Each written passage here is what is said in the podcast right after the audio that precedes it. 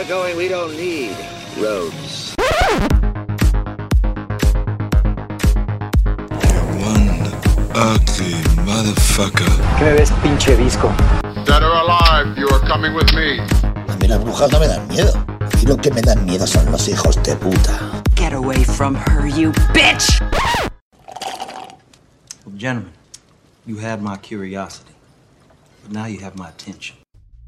Hola, ¿qué tal amigos? Bienvenidos a Conexión Podcast número 8. Yo soy Rafael Rosales Y yo soy Iván Belmont. y esta semana queremos empezar con un cumpleaños. ¡Eh! Maldita sea, emocionate. No puedo, güey. ¿No? No. Ah, bueno, el día de ayer cumplió años nada más y nadie menos que Mickey Mouse. Hace 90 años se estrenó el, el corto animado de Steamboat Willie, que es el primer corto en el que aparece Mickey Mouse. Y también es importante porque el buen Walter Disney ya no tenía dinero. Entonces todo, todo lo que le quedaba lo usó en este último. Y pues, ¿quién diría? Pegó y a partir de ahí edificó el imperio que hoy se llama Disney. Que básicamente controla al mundo de del entretenimiento, ¿no? Sí, sí, sí, o sea, al rato... De hecho, estoy esperando que nos llamen para comprarnos también a nosotros. Y yo decía, por supuesto. Pero tengo entendido que ese cortometraje también fue codirigido por Uf Yerks, ¿no? Eh, sí, es, es historia, o sea, de hecho, casi todos los, los primeros cortometrajes que tiene, de hecho, la- todos, creo, o la mayoría, este, son codirecciones y, y mucha gente estuvo involucrada en la producción, pero es- obviamente el buen Walter Disney no, no, no les dio muchos derechos, digamos, y se apropió casi, casi de todo el, el trabajo. Qué mal pedo. De- sí, y, y de hecho, o sea, qué, qué mala onda, pero me vale. Disney es Disney. Respect, señor. Y la verdad es que le podemos agradecer muchísimas cosas. Yo sé que en últimos años tú le has perdido este todo el respeto. De hecho, Le he perdido todo el respeto a la casa productora, pero no a la figura de Walt Disney. Que es una, que ahí hay una gran diferencia. Sí, sí, sí, sí, sí, porque, por ejemplo, ayer que estábamos haciendo la, la escaleta para, para el programa de hoy, decía Iván, güey, tenemos que ver a Steamboat Willie y él, na, na, na, Disney sucks. Y, y creo que él tiene su punto válido porque Disney le rompió el corazón en un punto, seguramente. Y, y pues, es hater, pues, el vato. No, no soy hater, pero Disney ya no tiene la magia de antaño. güey. Güey, pues, o sea, no mames, no quieres que todas las películas sean el Rey León. No, no, no, no al Rey León, pero que sí tengan ese corazón que caracterizaba a todas sus obras clásicas. Bueno, eh, es- y hablas de las, de las eh, historias clásicas, porque ahora te, te digo Star Wars y eh, Mickey destruyó la fuerza. ¿Correcto? Mickey es el lado oscuro. Sí, es correcto. O por ejemplo, digo, güey, Marvel este, es de, de Disney. ¿Por qué no compraron DC? No, de hecho, de hecho el problema fue que Marvel iba muy bien con Iron Man, la adquirió Disney y ya empezaron a meter como cierta estructura para todas las películas que ya no me agradó. Pero es, es esa estructura la que hace que hoy tengamos universo Marvel. No, esa estructura es la que hace que genere dinero, que es lo único que les importa. Y les ha funcionado. Y que eso hace que exista el universo Marvel, güey. Pues, Sí, pero es un universo mediocre en películas. Es como lo que decíamos el otro día, güey. Este, eh, la chica del, del dragón tatuado, güey. Pues, estará muy bien, pero pues sin varo, ¿qué? Pues, pues no los dio para hacer las demás. O sea que tú estás de acuerdo con que entreguen películas mediocres siempre y cuando siga existiendo el universo. Mediocre es subjetivo, amigo, porque la verdad es que. No, no, tú pusiste ahí una comparación y de hecho ahí tengo el punto de referencia del podcast donde tú mencionas que la chica del dragón, o mejor dicho, chica del dragón tatuado es buena y chica en la telaraña es mala. Sí, sí, sí, sí. Ahí te va. Iron Man 1 es muy buena y no se puede comparar con, por ejemplo, Iron Man 3 que ya es propiedad de Disney. No, no mames. De hecho, ni con la 2. Y la 2, la verdad es que también mucho problema fue este el- la, la huelga de, de escritores que había en esa época, ¿te acuerdas? Sí, eso afectó en general a todo el mundo del entretenimiento en Estados Unidos. Como, como dos años, güey. Creo que fueron como tres, ¿no? Lo, lo que series muy buenas fueron cayendo, películas, etcétera. Sí. Pero te fijas cómo de, de estar hab- de empezar hablando del amistoso ratón Miguelito, ya te volviste güey, este hater y, ya llegamos a otro punto. Tú quisiste ahondar en el tema, ¿no? Bueno, el chiste es que feliz cumpleaños, Miki. Ojalá te la pases muy bien. Este, Yo, yo tengo una, tengo una pregunta con Mickey. ¿No es este en el corto donde Mickey tenía, perdón, aquí para una parental advisory, una erección cuando está Güey. manejando el timón? Güey, ¿cuál pinche corto de Mickey viste? Hay uno donde tiene el... Según yo, eso es este fake, güey. Yo la neta ayer vi el corto. Y no es cierto, güey. Yo no vi nunca pues nada fálico por ahí, güey. es que hay una donde sí sale... O por ejemplo, ¿has visto esas pinches mamadas de que, de que Simba se tiran unas flores y las flores dicen sexy, no sé qué madres? Ah, sí, sex. O que en el cartel de la sirenita hay ahí también. Mensajes subliminales, ¿no? O, no, güey, o sea, mira, yo no creo. O sea, sí hay cosas así, pasadillas de lanza, güey, pero son como, como que no involuntarias, sino pues que ya es más la gente que este, cochambrosa de la gente, güey. Bueno, pero si están ahí es por una razón, ¿no? O sea, no es como que en algo que filmas con ¿Qué tal- personas se mete sin ¿Qué tal si qué tal si Mickey tenía una llavesota para entrar a su casa, güey? ah, cabrón, no, no puedes a pensar en eso, güey. Cada quien, cada quien. Bueno, pues, pues sí, ya, ya, ya les comenté, fue el cumpleaños de Mickey, muchas gracias a él y a todos los que hacen la magia posible. Y esta semana vamos a estrenar una nueva sección que se llama Oh por Dios, Eficine, ¿qué has hecho? y nos referimos precisamente a una película que Iván primero vio y después me habló y me dijo, güey, tenemos que verla. Y yo, "Ah, no mames, yo, la- me dice, yo ya la vi, güey, tienes que verla. Y yo, no. y después, pues, este, en- aventó su, su carta de, hay que ser profesionales, hay que ver de todo, que un día le haré pagar. Pues ahí voy a ver loca por el trabajo. Dios bendito el momento. Es más, en serio, no me imagino el pitch que hicieron para conseguir el varo, güey. Yo sí me lo imagino. Seguramente utilizaron el argumento de que tenían ya contratada a esta Barba del Regil, que para muchos, y para mí incluido, es una mujer muy atractiva. Entonces han de haber pensado, no, pues se va a ver bien rica y así, y ya, varo fácil. Ok, hasta ahí, pause. ¿Quién es esa vieja, güey? Nunca, nunca, de los nunca la había visto en algún lado, güey. ¿Ubicas al host este que es este Regil también? Creo que es de TV Azteca o Televisa, no recuerdo. El que era, el, el que era de Atiende al Precio. Ándale, ese es, creo que es su primo. Y es- Ay, güey, ¿y esa, eso es- qué? esa- esa mujer es actriz de telenovelas. De, por ejemplo, sale en la adaptación mexicana de eh, Rosario Tijeras, que ha tenido mucho éxito. Eh, ella la protagoniza. No, güey. O sea, digo, no sé, neta, no, no, no, no la, no la topo. Qué bueno que ves novelas, güey, te felicito. este, de hecho, si quieres, luego hacemos un podcast de las novelas que más le gustan a Iván. Pero me agüito. O sea, si ves, neta. Nah, la neta no. Pero bueno, ok, ¿de qué trata? Pues, este, de nada, güey. Bueno, la, No, a ver, danos, danos, este, danos la, la sinopsis. La película se centra en eh, una mujer llamada Alicia, que se supone que es una ejecutiva que trabaja para una eh, agencia que crea juguetes. Es adicta al trabajo y siempre antepone como su empleo y las necesidades del mismo a su propia familia.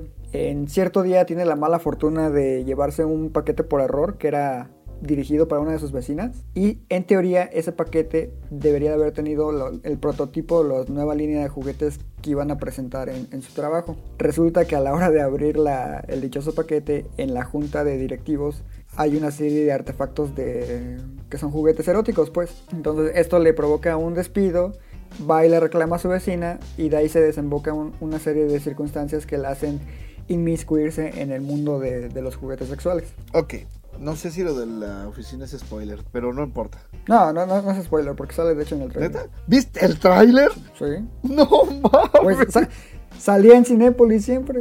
No, yo nunca había, no sabía nada de la película. A decir que sabía de la película. Veía en Twitter y en, y en Instagram y todo que, que andaban las productoras de, este, loca por el trabajo, ja, ja, ja, la, la comedia del año. ja, ja, ja. Esta mu- muchacha Regil es tan graciosa como Eugenio Derbez. Y yo, ah, pues órale. Pero, pero era todo lo que había visto y cartelitos y todo eso. Yo- a mí no me pasaba ni por la cabeza en lo más mínimo de la trama, güey.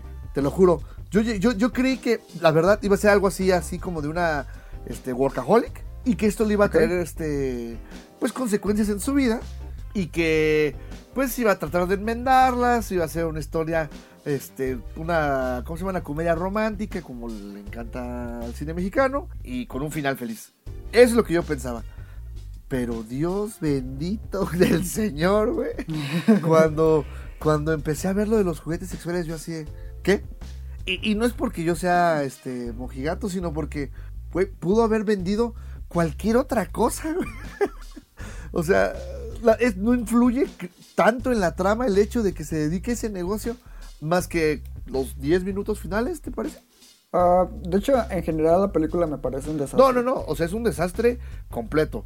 Y de hecho, si quieres, ahí empezamos. Lo más importante en una película, creo que tú y yo coincidimos, siempre es, es el guion, ¿no?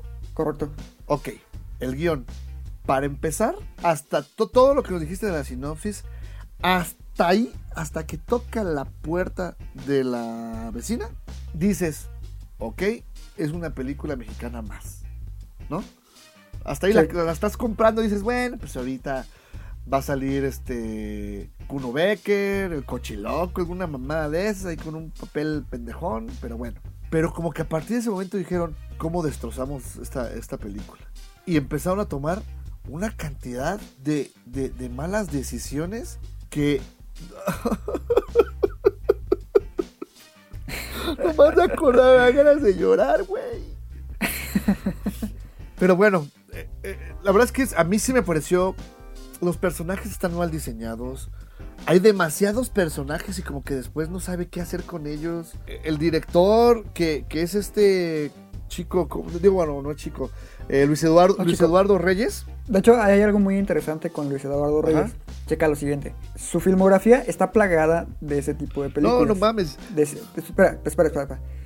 Pero lo más curioso es que en este año, en el 2018, ha estrenado tres películas. Ah, no chingues, te cae tres. Tres. Una, Una mujer sin filtro. Dos, Cómplices. Y tres, Loca por el trabajo.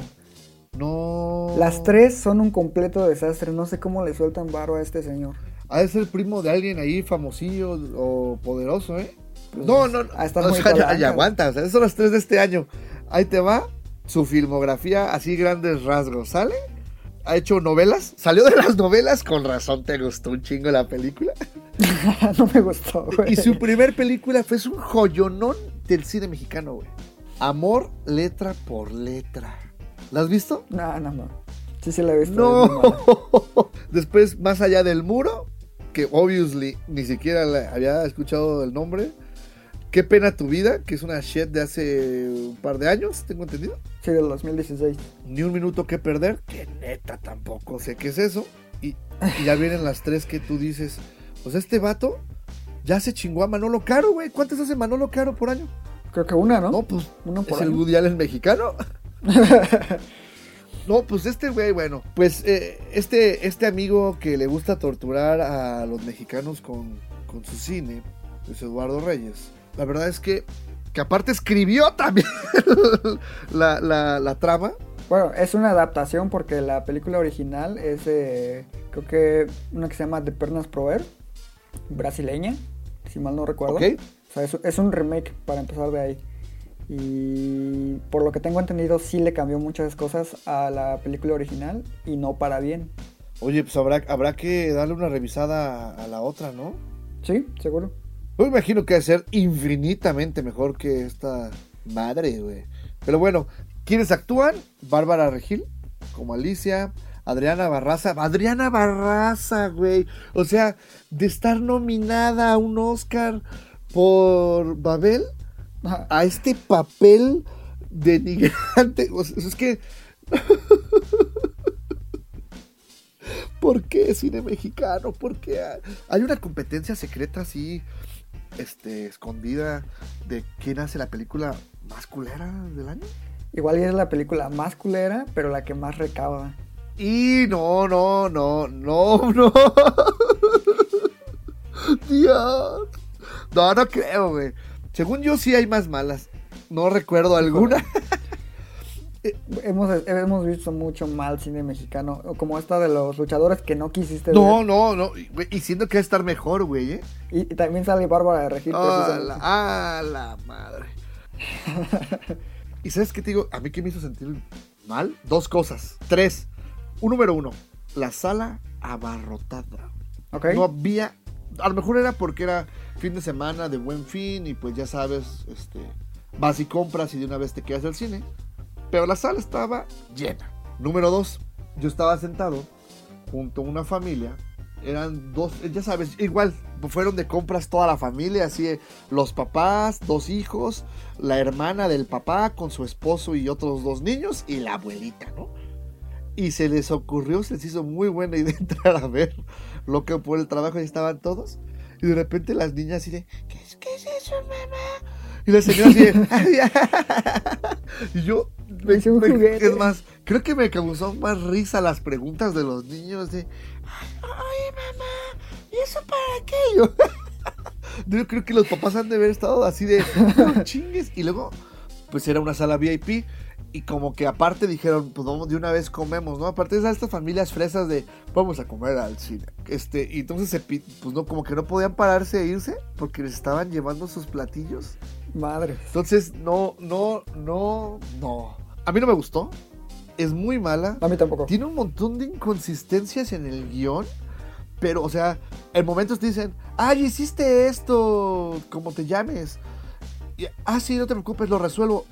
Corte B, ya lo resolvió. Ya lo resolvió. Sí, y no sabes cómo. O sea, ¿qué diablos? Es como por, por ejemplo, eh, bueno, no voy a decir en qué momento, por si alguien quiere verla, que yo recomendaría que no. Pero mencionan un embargo. Sí, es justo eso me llevó a eso, así de, me embargaron, perra desgraciada. Y la otra, no te preocupes, yo soy tu mejor amiga. Y cuelga, y el siguiente momento es, perdóname, cierra la puerta, siguiente escena, eres la empresaria, eres la empresaria más Exacto. exitosa de México. Y yo, ¿qué? ¿Qué pasó ahí? ¿Cómo? Y, y de hecho también sucede con su, con, con su relación, ¿no? Así de repente, El, el esposo en Ajá, general, o sea, el- aparte el esposo, o sea, le- te fijas como que el mensaje mm, empoderamiento femenino, pero pero necesito un hombre para ser feliz. Exacto. O sea, se, O sea, eso, eso me desagradó mucho porque se eh, utilizan feminismo, entre comillas, Ah. Para desarrollar la trama, pero es todo menos eso. La verdad es que tiene matices muy machistas dentro de su el trama. esposo era el súper machista, así ¿cómo que compraste tus pinches calzones? A ver, vente, te voy a hacer sentir mujer por primera vez. Así güey, sí, es cierto. No, y, y en sí, el personaje principal, que es el de Bárbara, es, es como el equivalente, digamos de alguna forma, al de Luis Gerardo Méndez en Bayonetta. No es ni buena dedicándose por completo a su trabajo, no es una persona honesta con su familia, no es una mujer que, que si se preocupa por su familia pueda dedicarse de igual forma al trabajo. O sea, su vida es un completo desastre y se engaña a sí misma. O sea, a mí me generó mucho conflicto su personaje. No, no creé una empatía alguna con ella. Exacto. No, y, y- y, oh, la escena de cuando va a ver eh, jugar el- el, eh, a ver el juego de su hijo. Híjole, qué pena, güey. O sea, yo, yo sé que lo hicieron para que se rieran. Y, lo juro, había gente en la sala que. pero a mí. ¿Neta? Sí, pero a mí me daba más pena ajena, güey. Así de. O sea, que no lee los guiones. O neta es nada más por, por alardear que salí en cine, güey. Mira, yo usualmente para este tipo de películas, lo que es yo llamo mal cine mexicano, ya te había comentado que voy a un complejo chiquito de Cinépolis, donde usualmente van muchas familias a ver este tipo de películas y es como mi termómetro para ver qué, qué opina la gente en general, ¿no? Entonces cuando yo fui a ver esta de Loca por el Trabajo, había lo mucho que te gustan, tres familias, la verdad es que la sala no estaba llena, Ajá. pero no te miento, de las, del mal cine mexicano que he visto año, este año, si se rieron al menos dos veces, es mucho. Y creo que eso dice mucho de la película. Yo, yo sí me reí, creo, un par de veces. Pero fueron así como chistes que ni eran chistes, así como que algo que dijeron que a mí me pareció gracioso. Pero, y creo que fueran del, del, del novio de la mamá, las frases que yo así, ah, pero nada más, güey. Con su celular, supongo. ¿no? Ah, no. No, no fueron su celular. Su celular me pareció, de hecho, grotesco. Porque si hay gente Sí. así bien creepy, güey. Pero, Sí hay. no, luego el malentendido. Ya es que, ya, ya, ya, ya. Stop. No quiero seguir. Nos vamos a aventar la hora hablando de esta shit. Este. Señores, entonces, solamente una recomendación. La película no vale lo que vas a pagar. Pero, si a ti te gusta el cine mexicano, quieres ir a sentarte y comprar y, de- y degustar unas ricas palomitas y un refresco, esta es tu película. Si quieres ir a una, ver una película y contar cuántas palomitas le caben a, a la caja grande, esta es la película. es, es perfecta. ok, ya. Ahora pasemos a la película de la semana. Y nos referimos... Y, y, y, diagonal, la decepción de la semana. No. Que- Bueno, ahorita vamos a pelear eso. ¿Por qué decimos que la película de la semana? Pues obviamente es el estreno esperado por mucha gente, fanáticos y no fanáticos, de la saga mágica de Harry Potter. Y Dios, Belmont y el mundo saben que después de Marvelita, yo soy mago. Yo fui... De- a ver, yo, yo tengo ahí una pregunta. De, ¿A qué casa perteneces? Yo, híjole, siempre me lo han preguntado, güey. Pero yo creo que yo sería, pues definitivamente Gryffindor. Ah, sabía, que ibas a, sabía que ibas a decir eso. Es como la opción más básica. No, yo, yo sin duda sería Slytherin. Güey, pues es que dice que los valientes son de Gryffindor, güey. ¿Qué puedo hacer? No, de hecho, el personaje más valiente de toda la saga es de Slytherin. Ah, no vamos a debatir eso, güey, porque es una de las otras películas y algún día haremos un especial mundo mágico. Pero bueno, Los Crímenes de Grindelwald es la nueva película de quién, pues de quién más, de David Yates, ha hecho todas a partir de La Orden del Fénix. Ajá. Entonces, el señor David Yates regresa para esta que sería la novena película del mundo de Harry Potter. A ver, de las anteriores son siete, ocho, sí, la novena, creo. Bueno, es una continuación eh, directa de eh, Animales Fantásticos y dónde encontrarlos, que sigue la historia del magizólogo Newt Scamander, que es, es este, interpretado por Eddie Redmayne, magistralmente interpretado. Y pues ya no les puedo decir nada más porque lamentablemente, a pesar de que está bien padre, la película carece de no tener trama realmente. o sea, Es, es que es, sí, es sí, como. eh, es como. No sé. Digamos que la. como Roma. no, es la como película- Roma. No, no, Se pusieron a grabar y no. Y, y dijeron, ah, ah, vamos a. Pégale aquí, pégale allá. Ah, bueno, y que diga eso ya para hilar las escenas. Pero todavía Roma tiene más consistencia, creo yo. Como que tienen una línea, ¿no? Así es. Y aquí hay una serie de situaciones que primero los personajes van a un lado y luego cambian a otro. Y no solo la historia como tal, sino la naturaleza de los personajes. Por ahí hay uno que su cambio, a mí en lo personal me parece súper, súper forzado. No tiene razón alguna. Ah, la forma en la que desconecta con los personajes principales también me genera mucho conflicto. No se la compro. Está muy mal desarrollado. A mí en, en lo general la película me pareció una enorme decepción después de lo mucho que me había gustado la primera parte. Porque siendo honesto creo que es probablemente, no estoy seguro, pero probablemente mi película favorita del universo de Potter, del universo mágico. Me gustó mucho la oscuridad, la belleza de la historia, los personajes, cómo se va desarrollando la trama conforme a un evento fortuito, en donde el protagonista se ve envuelto en algo mucho más grande por pura, así que por puro azar, ¿no?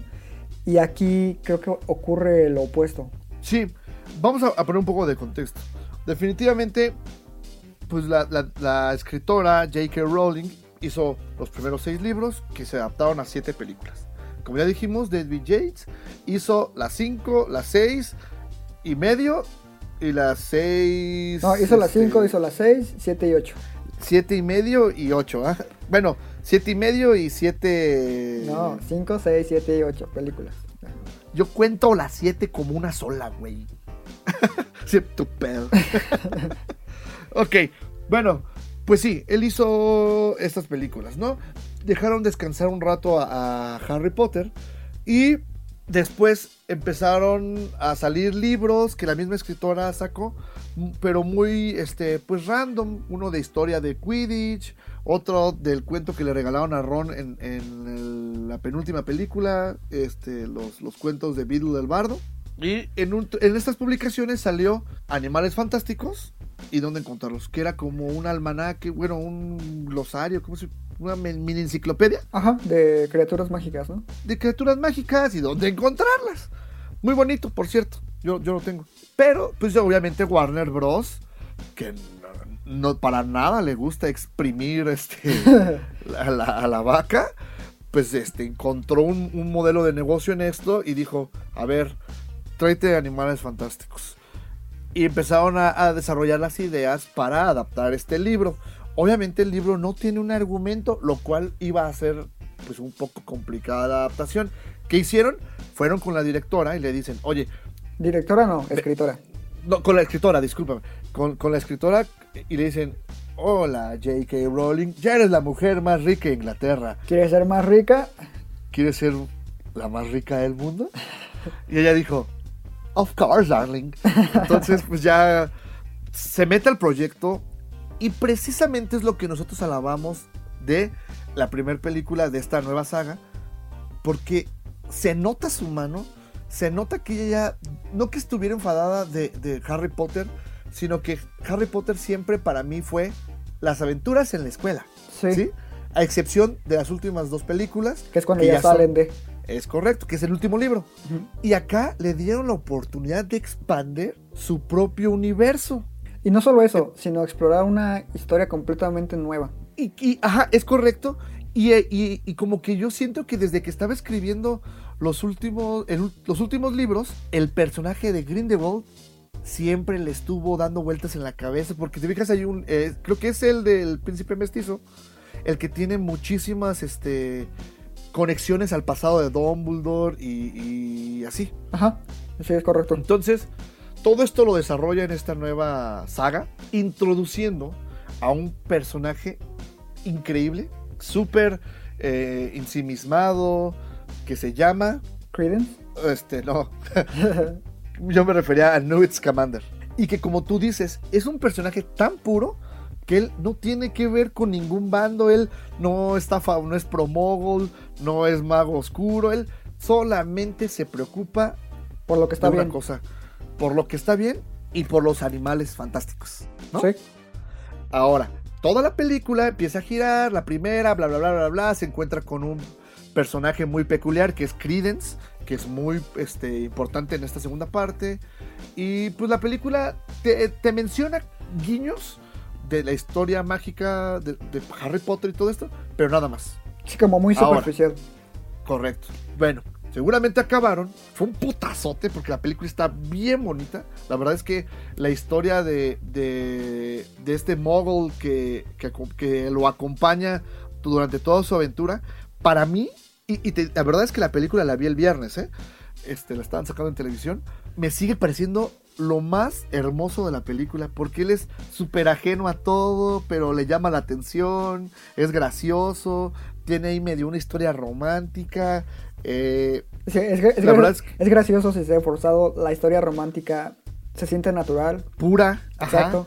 O sea, todo está manejado como con mucho respeto, con mucho amor por parte de J.K. Rowling. Sí, y ¿sabes qué era lo que, justo lo que te iba a decir? Se nota que, que David Yates ya había descansado de Harry Potter, se había tomado sus añitos y, y- y él, él mismo le nació así, ay, quiero regresar a hacer otra.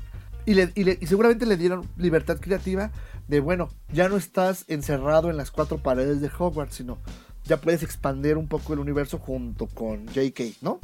Ok, ¿qué pasa? La película es un éxito y por lo tanto, Warner Brothers Exprimiendo le la dice, dice a JK, oye, ¿ahora quieres ser la más rica del universo? of, of course, darling.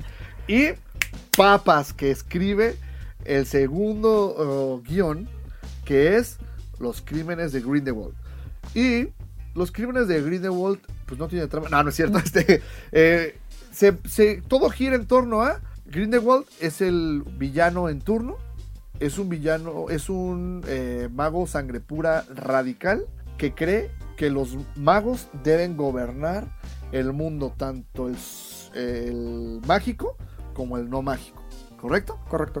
Este personaje es interpretado por Johnny Depp, que levantó una ola de hate en la pasada de que, ¿por qué ese güey? No, y Si aparte, sé qué". no, no solo porque Colin Farrell había hecho un muy buen trabajo, Sí, o sea, la verdad estaba muy bien Colin Farrell, pero el principal punto en contra que utilizaron eh, para demeritar a la elección de Depp es de que estaba acusado en ese momento de violencia doméstica por su entonces ex esposa.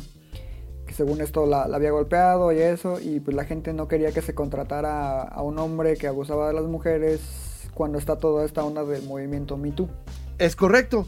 Y pues hubo muchísimas campañas de que no queremos a, a Johnny Depp eh, en el papel de Grindelwald, que no sé qué, que, que quedó bien feo su maquillaje. Es que sí está y bien. todo feo. esto, ¿no? Espera. Yo, a mí también no me gustó. Al final de la primera película también dije, ay. Pero, empezando esta nueva película, no, no hay que spoilerear, porque la verdad está muy padre la escena.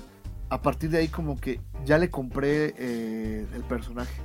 Entonces, yo creo que Johnny Depp es de lo más rescatable en, en- en la película.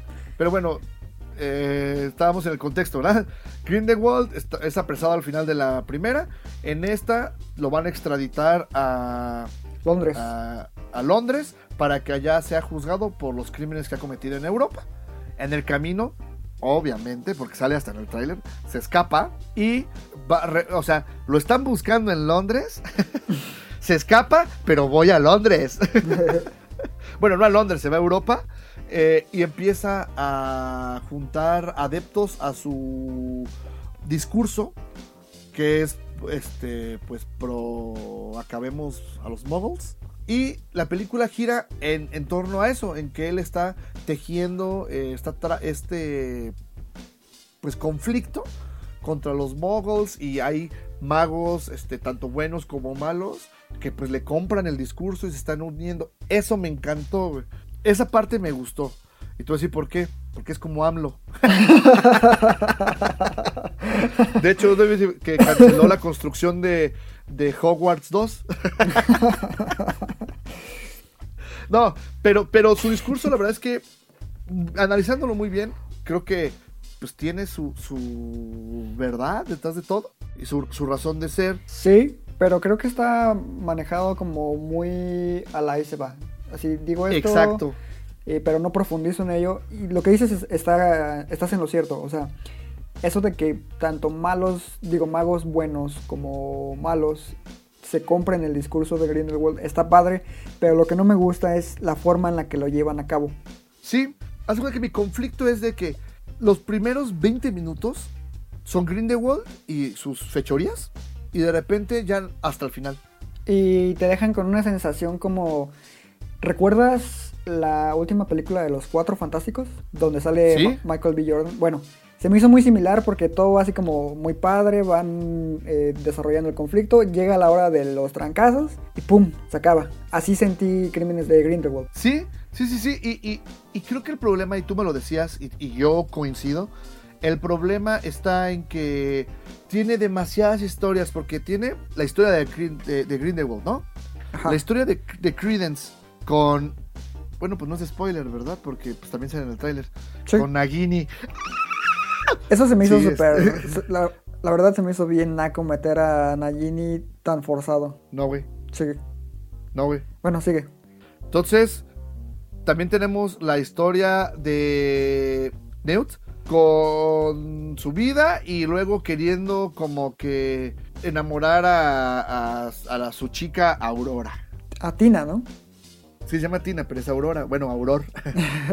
y luego está la trama de Queenie Y de Jacob, ¿no? Se llama Jacob. y, y con, con Jacob. Y que lamentablemente Jacob, toda la magia que le imprimieron en, el- en la primera película. O sea, neta, a, a nivel de ser personaje secundario tipo Disney, de esos que son más entrañables que el protagonista, lo redujeron a el pinche panzón ahí que parece. Sí, nada más lo, lo metieron por puro fanservice. Eh, Exacto. en realidad no aporta nada a la trama. Nada. Y bueno, también está la historia de pues, un poco los, las pinceladas de Dumbledore, que ya aparece, que es interpretado por Jude Law, Ajá. que me parece que lo hizo bien, pero pues también no, no influye tanto en la trama. Como, Sí. como en todas las películas de Harry Potter, Dumbledore nada más le dice qué hacer al, al bueno. Exacto. Y en sí te dan un poquito de trasfondo sobre por qué no puede enfrentar de forma directa a Grindelwald. Pero fuera de eso, su trama es igual que la de Jacob, no, no te aporta gran cosa. Y hablando de eso, fíjate que me gustó mucho cómo, cómo explicaron el por qué no puede darse el tiro de una manera sutil sin, sin llegar a ser tan explícitos. Sí, eso está bien. Eso sí está bien. Sí, que ya ves que sacaron el mame de que, oye, que si Dumbledore es así o es así, pues es mago. ¿Qué, creían? Ese güey Ah, puede pero- cambiarse acá. No, pues es, o sea, no es spoiler porque pues ya se sabe. La, la escritora J.K. Rowling había Sí, manifestado que el personaje es homosexual. Y sí, y que le gustaban los chamaquitos. eso ya es, suena medio gacho, pero, pero no, le gustan los hombres. El chiste es de que su orientación sexual es irrelevante a la trama. O sea, eso es lo que menos debería de importar. No, y aparte lo dijo J.K. Rowling. No le gustan los hombres ni las mujeres, le gustan los magos. bueno, entonces, pues eh, eh, también está la historia, o sea, aparte, fíjate, todas las que llevamos.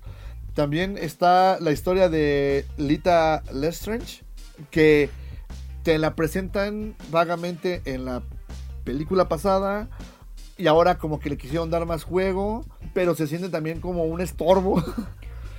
y luego sale le- la, hist- bueno, ella la historia de ella va un poquito también presentando al hermano de Newt, Que es este Entonces- Theseus, ¿no? Theseus. Ajá. Entonces, son demasiados personajes. Todas las historias están bien padres, sí. Pero creo también que no se dieron el tiempo de desarrollarlos. Y ese es el gran pecado de la película.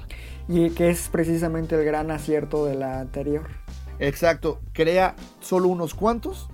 Los junta. Porque aparte en esta todos están regados. Ajá. Y entonces en esta es los junta en un solo núcleo. Y a partir de ahí vas conociéndolos, ¿no? Y acá ahora todos andan desperdigados. ¿Sabes como que lo sentí eh, a momentos? Como la película de las dos torres. De cuando la comunidad se separa, la comunidad del anillo. Ándale. Pero en la comunidad del anillo tenían la ventaja de que les dieron una hora más de película para seguir bien las tramas de cada uno y funciona espectacularmente. No, y aparte hay un momento climático en su historia, que aquí no lo hay. Exacto. Bueno, dejando de- ya de lado que es horrible, el que el guion está muy mal hecho, que obviamente lo que sí les recomiendo es J.K. Rowling ya sacó a la venta en los guiones, este, tanto de la película pasada como de esta, que es Animales Fantásticos, donde encontrarlos y ahora los crímenes de Grindelwald. Los pueden encontrar ya en, algunas librerías, todavía no está traducido. Pero yo creo que si eres fan es una compra obligada. Y Porque- también si algún valiente se atreve, pues puede hacer ahí un par de correcciones y se las manda con una cartita que le diga, te pasaste de lanza, JK. No, no, es que eso es lo que voy. Tengo entendido que en el libro, que por cierto sale a la venta en noviembre, digo, Diciembre. en, en- a principios de diciembre, eh, obviamente pues ya viene más desmenuzadita de algunas situaciones. Sí creo, a lo mejor no supieron transferirlo a- a-. Pero ese no es este. No es excusa. Hay que ver, hay que ver. No, no es excusa. O sea, una película debe de funcionar por sí sola. Ya que después la quieran arreglar en un libro, no se me hace válido. Um, sí, tienes razón, pero según primero hicieron el guion, o sea, primero estuvo como que el libro para poder hacer la película. Pero ¿quién, Pero- lo, escri- pero ¿quién lo escribió? J.K. Sí, Rowling. ella. Entonces, Ella, el, ella, ella. el error no solamente es de ella, sino también del director, de los productores, por haber aceptado y trasladado ese proyecto de forma tan mediocre a la pantalla. ¿Y sabes qué? Más que, o sea, sí, mediocre, sí es cierto, pero seguramente es apresurada. Sí. Le pudieron haber dado su tiempo de, ya terminaste de escribirlo, ok, ahora sí vamos a sentarnos a analizar, qué vamos a tomar, qué a lo mejor, qué, qué línea alterna no vamos a presentar para enfocarnos en qué y así, ¿no? Por ejemplo, está esta chica Bo- Bonnie, Bonty, la que es la asistente de Newt, ¿Ok? que por un momento sientes que te van a contar algo de ella y de repente, ¡pap! Te dan una bolsa. Exacto. También pasa con algunos lacayos de Grindelwald. Ajá. Así que dices, es- aparece ahí y dice, sí, yo voy a matar a todos. Siguiente escena, adiós. Pero, ok. Argumentalmente ya dejamos claro que no, no está bien. Ahora, en cuanto a actuaciones, yo creo que el mal guion adoleció en algunos personajes y en otros, en otros creo que lo hizo muy bien. O sea, o lo- se interpretaron perfectamente. Para mí sigue siendo Credence el héroe de, de la serie, de, de la, esta nueva saga. Que aunque sale muy poco, la verdad sigue siendo un personaje bastante Importante. interesante, interesante. A eso iba. Creo que a esta película le faltó más credence. Sí, y explicar, o sea, sus poderes y es- es- está muy bien. Credence es un gran personaje. Lástima que, como dices, no le dieron gran desarrollo. Grindelwald, cuando sale bien, la verdad es que para mí, ya ahorita lo siento más amenazante a él que a quien tú ya sabes. Fíjate que a mí lo que me causa conflicto entre Grindelwald y Voldemort es que, en resumen, su objetivo final es lo mismo. O sea, yo, yo esperaría algo distinto de, de Grindelwald, pero no. O sea, viene siendo lo mismo. El objetivo. Sí, y a nivel técnico, eso sí, está, sigue siendo muy bien hecha. La verdad, los efectos siguen estando bien bonitos. La secuencia de cuando se escapa esta bestia en, en París está bien padre. Ah, ya, ya, sé cuál dices. Este, la verdad es que te sigue regalando momentos muy, muy, muy entretenidos. El problema fue ese, la cantidad de personajes, lo, lo de Nicolas Flamel, o sea, Otro, eh, no- otro momento súper forzado nada más para beneplácito de los fans. Es, ajá, qué bueno que lo tocas. Justo ahí me gustaría cerrar esta parte es, si tú eres fan, vas a salir igual de extasiado como salí yo. Sobre todo los últimos 10 minutos. Porque la neta, a mí sí me emocionó un chingo la película. Pero acepto que tiene sus muy grandes y marcadas deficiencias. Claro. Sí, es un, es un producto que a mí en lo personal me decepciona mucho. Yo por eso al inicio dije la decepción de la semana. Le tenía muchas ganas, pero me quedó de ver. Pues habrá que ver si, si corrigen para, para la tercera parte, el cierre. Mira, yo creo Porque que ahora si sí- pueden, tienen con qué. Y creo que De hecho, creo que es, a pesar de todo la maraña que hicieron, ese cierre te deja como que diciendo, ¡ay, güey! Entonces, esperemos, esperemos. ojalá. Sí. Y pues bueno, eso fue los crímenes de Grindelwald y es momento del versus de la semana. ¿Qué prefieres? ¿Loca por el trabajo o los crímenes de Grindelwald? Loca por el trabajo, obviously. No, la neta no. Grindelwald. Flawless victory. No, ya, ya, ya, sí notaste mi silencio de ya estoy apagando aquí la consola, güey. Así de me llegó un memo de nuestro jefe que ya. ¿De Mickey Mouse? Quedó cancelado el podcast por haber dicho eso.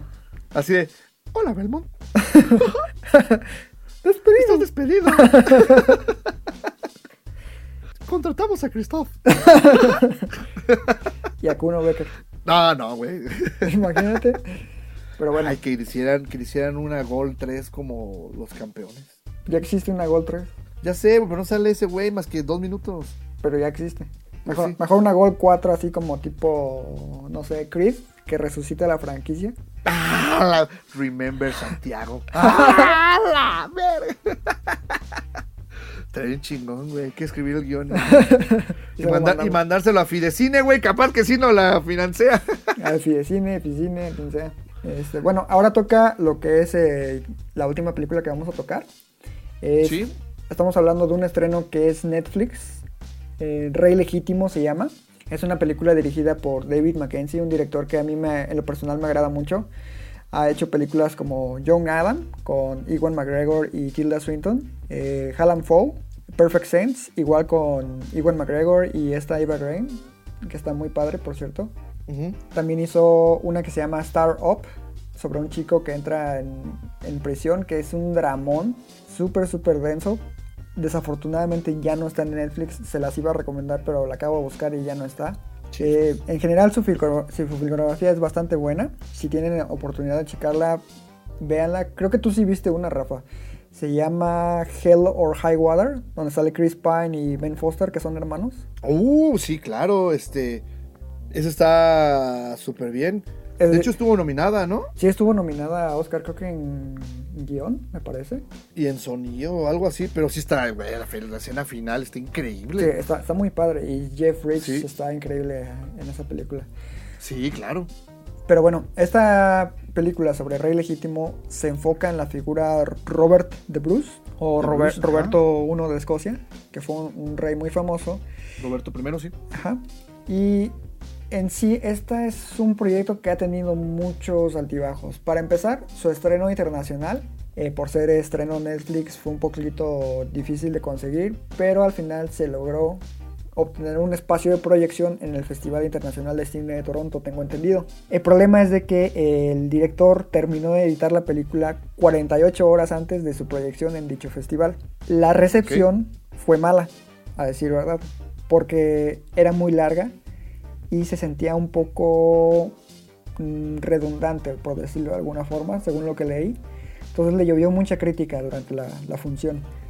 Eh, acto seguido, habló con los productores, con Netflix, y decidieron retirar como 23 minutos del corte para tenerlo listo en el estreno internacional a través de su plataforma, el, cual, el cual tuvimos oportunidad de ver. Y la verdad es que le quedó bien, le quedó bastante bien. Sí, sí, la, la verdad es que sí está, está muy bien hecha. Que es la historia de, como dices, de Robert de Bruce y cómo asciende a la corona y cómo la defiende y este y la mantiene. la verdad es que es eso. Y, y pues se te explican un poco sobre su persona, su contexto personal, sus motivaciones. Está muy bien hecha. El villano, eso sí me pareció típico villano Es cliché, de sí. película De medieval. eh, bélica medieval. Ajá. Pero, pues órale, se, se la, se la compras en función de la historia. A la verdad es que el actor ni, ni me gustó cómo lo hizo del, del villano. ¿Te refieres al rey? Al príncipe, bueno, que al final termina siendo rey, claro. Ah, verga, es un spoiler. no, no es spoiler porque ya es este. Pero ahí tengo una cosa interesante. Yo no la traía en el mapa, pero mi hermano es muy fan de la figura de William Wallace. Y él me dijo, güey, ya viste que se estrenó no sé qué, Y yo, sí, me vale. Y el viernes yo vi que estaba viendo Corazón Valiente, de que yo la tengo en, mi colección. Hasta me dijo, güey, préstamela. Estaba viéndole y yo, ¿no va a salir? No, es que voy a ver Corazón Valiente. Y yo. Cuando llegué en la madrugada, después de ver la loca por el trabajo, justo me dice, "Eh, voy a, voy a ver otra. Y yo, ¿cuál? Ya me dice, El último rey o The Outlaw King. Rey legítimo se llama. Y dice que la película macha perfectamente con el final de Braveheart. Es lo que te iba a decir. De hecho, es como la secuela perfecta para Corazón Valiente.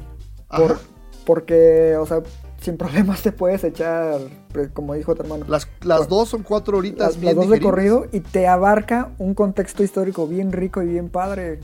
Y aparte tienen como, el mismo tono. O sea, eh, eso me, eso me, parece muy interesante. Neta, si tienen oportunidad de hacer eso, se los Sí, es recomiendo. una excelente experiencia, ¿no? Sí, sí. De hecho, yo también lo hice. ¿En serio? Sí. Fíjate que digo, a mí sí me faltó ver Braveheart, pero, pero sí me lo voy a echar y luego voy a verla otra vez. Pero sí, sí dice mi hermano que precisamente te, te crea es un arco bien bonito, histórico, de, de un momento muy importante pues en la historia eh, de Escocia. Y creo que también es sobresaliente decir que yo nunca, o no recuerdo haber visto a Chris Pine, aparte de Highwater, Ajá. actuar de una forma dramática y fíjate que lo hace muy bien. Sí. Debería buscar más papeles de este tipo. De hecho, o sea, fuera de que es considerado uno de los actores más rostros de la industria, eh, creo que sí su carrera en, de corte dramático es un poquito infravalorada por ese aspecto precisamente, porque se ha enfocado mucho como en ya sea comedias románticas o blockbusters que le dan mayor perfil, pero en realidad su eh, actuación en, películas dramáticas a mí me parece bastante buena. Este es un ejemplo, Hell or High Water es otro. Hay una que a mí en lo personal también me agrada mucho porque su personaje es, su personaje es como súper ambiguo. Es este C4 Zacharias. Ahí sale también con esta Margot Robbie. Ah, sí, sí, sí, claro, claro, claro. Entonces sí tiene un como un buen trasfondo dramático. Entonces sí, como dices, si tiene la oportunidad de agarrar más papeles de esta índole sería como muy interesante. Y otra cosa que me agradó mucho es de que el acento escocés O sea, yo no soy experto en acentos, pero al menos a mí me convenció. No, y aparte, ¿sabes qué te iba a decir? Lo estuve pensando durante todo el tiempo que vi la película. Es el interés romántico de, de Chris Pine o de, de este señor de Bruce. O sea, Eh, Elizabeth. Elizabeth, ajá, que, que pues es su reina. Eh, Florence Pugh, este, qué guapa es, Dios mío, santos. Sí, es muy bonita, pero de forma no exuberante, digamos. Sí, aparte, ¿sabes qué? Me enamoré de ella en Lady Macbeth. Sí. Y, y la verdad es que ahora que salga en Mujercitas, mm, mm, mm. Bueno, Mujercitas va a tener más competencia porque va a estar al lado de Emma Watson, al lado de Laura Dern y al lado de Saoirse Ronan. Uf, güey, no, no, no, no, no. Compra obligada. no, eh, pero sí, y, y ella también lo hace muy bien, ¿eh? Sí. La verdad es que siento que es uno de esos talentos emergentes que, que- que tienen futuro. Es joven. Y, y con estos papeles yo creo que va a ir agarrando notoriedad y seguramente la vamos a ver este luego en otros papeles. El resto del elenco, la verdad es que son nobodies. ah, no, sale Aaron No, Jason sí. Taylor, güey. Sa- Salen Como, como... ¿Qué es Douglas? Sí, eh, Sir Douglas. Sir Douglas. Está bien chingona sus escenas. Pero ya si fuera de ellos, pues ya son puros nobodies. De esos me encantan, esos actores que solamente cuando hay una película este medieval aparecen. Es que te dan O sea- gatazo luego, luego, o sea. O sea, seguramente salen en la serie de vikingos, seguramente salen en Game of Thrones, salieron en Troya, los he visto en La Cruzada, no sé, eh, todas eh, las... en 300, en... Sí, ándale en 300, en Eragon, hasta en El Señor de los Anillos, güey. o sea, así, ver una espada y esos güeyes, ya, yo, yo, yo. Entonces, este, creo que funciona muy bien el ensamble. Sí, por un momento se puede sentir un poco larga la película, pero, pero creo que funciona. Nada más yo creo que sí vela un poco descansado, así cansadón o, o somnoliento. Puede ser pesadita. Sí, puede ser un poquito pesada. Pero lo que me agrada es que va como... a- va directo al grano, digamos. Exacto. Entonces, en general, a mí sí me gustó. A ver, ahí te va. Este es otro versus de la semana. Fight! Ok. ¿The Outlaw King o Crímenes de Grindelwald? Rey legítimo. Che vato, güey. Yo quería que en una ganara Crímenes de Grindelwald. Ya ganó Grindelwald contra Loca por el trabajo. Ah, sí, es cierto. Bueno, pues esas son las tres películas que, que vimos esta semana. Para resumir, es vaya bajo su riesgo a ver Loca por el trabajo. Si eres muy fan de crímenes de, de Harry Potter, tienes que ver Crímenes de Grindelwald, obvio. Y The Outlaw King o El Rey ¿Legítimo? el Rey Legítimo es una película muy interesante que tienes que ver, no puedes perderte de Netflix, de lo que hay ahorita, ¿no? Sí, es lo más decente que tienen ahorita. Hasta que llegue Roma. Sí, exacto. No, fíjate que ya Netflix, páganos. ¿Qué te parece si la semana que entra de una vez nos comprometemos con The Ballad of the no sé qué madre Scrooge? La nueva de los Cohen. ¿Ok? Sí puede ser. Y también a ver si ya Doctor Cinema se anima a venir a hablar con nosotros sobre la maldición de Hill House. Oh, párale, vato, no he visto ninguna de las dos. ya te comprometiste. No, ya, sí, yo creo que ya, ya, ya, ya te, la, la- te la tenemos cantando al Doctor Cinema en varios este, capítulos. Déjame platicar con él la semana a ver si se anima. Y si sí, pues le pegamos este, a una de las dos. Ya nos, nos ponemos de acuerdo. Pero en este capítulo y en el que viene, o sea, en el 9 y 10, se, se va a hablar de lo de Scrooge, lo de nada de los Cohen y de The House on the Haunted Hill. ¿Te parece?